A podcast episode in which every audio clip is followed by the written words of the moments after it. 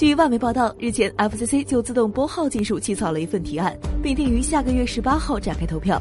在该份提案下，通讯供应商将有权屏蔽掉自动拨号的电话以及自动发送的短信，无论源头来自哪里。